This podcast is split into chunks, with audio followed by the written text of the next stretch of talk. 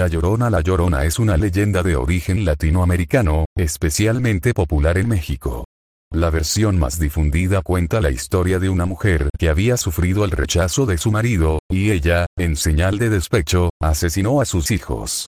La culpa la hace regresar por las madrugadas en la forma de un fantasma que grita ¡ay mis hijos! Otras versiones cuentan que se trata de una representación de la Malinche, mujer que ejerció como traductora e intérprete de Hernán Cortés durante la conquista de América.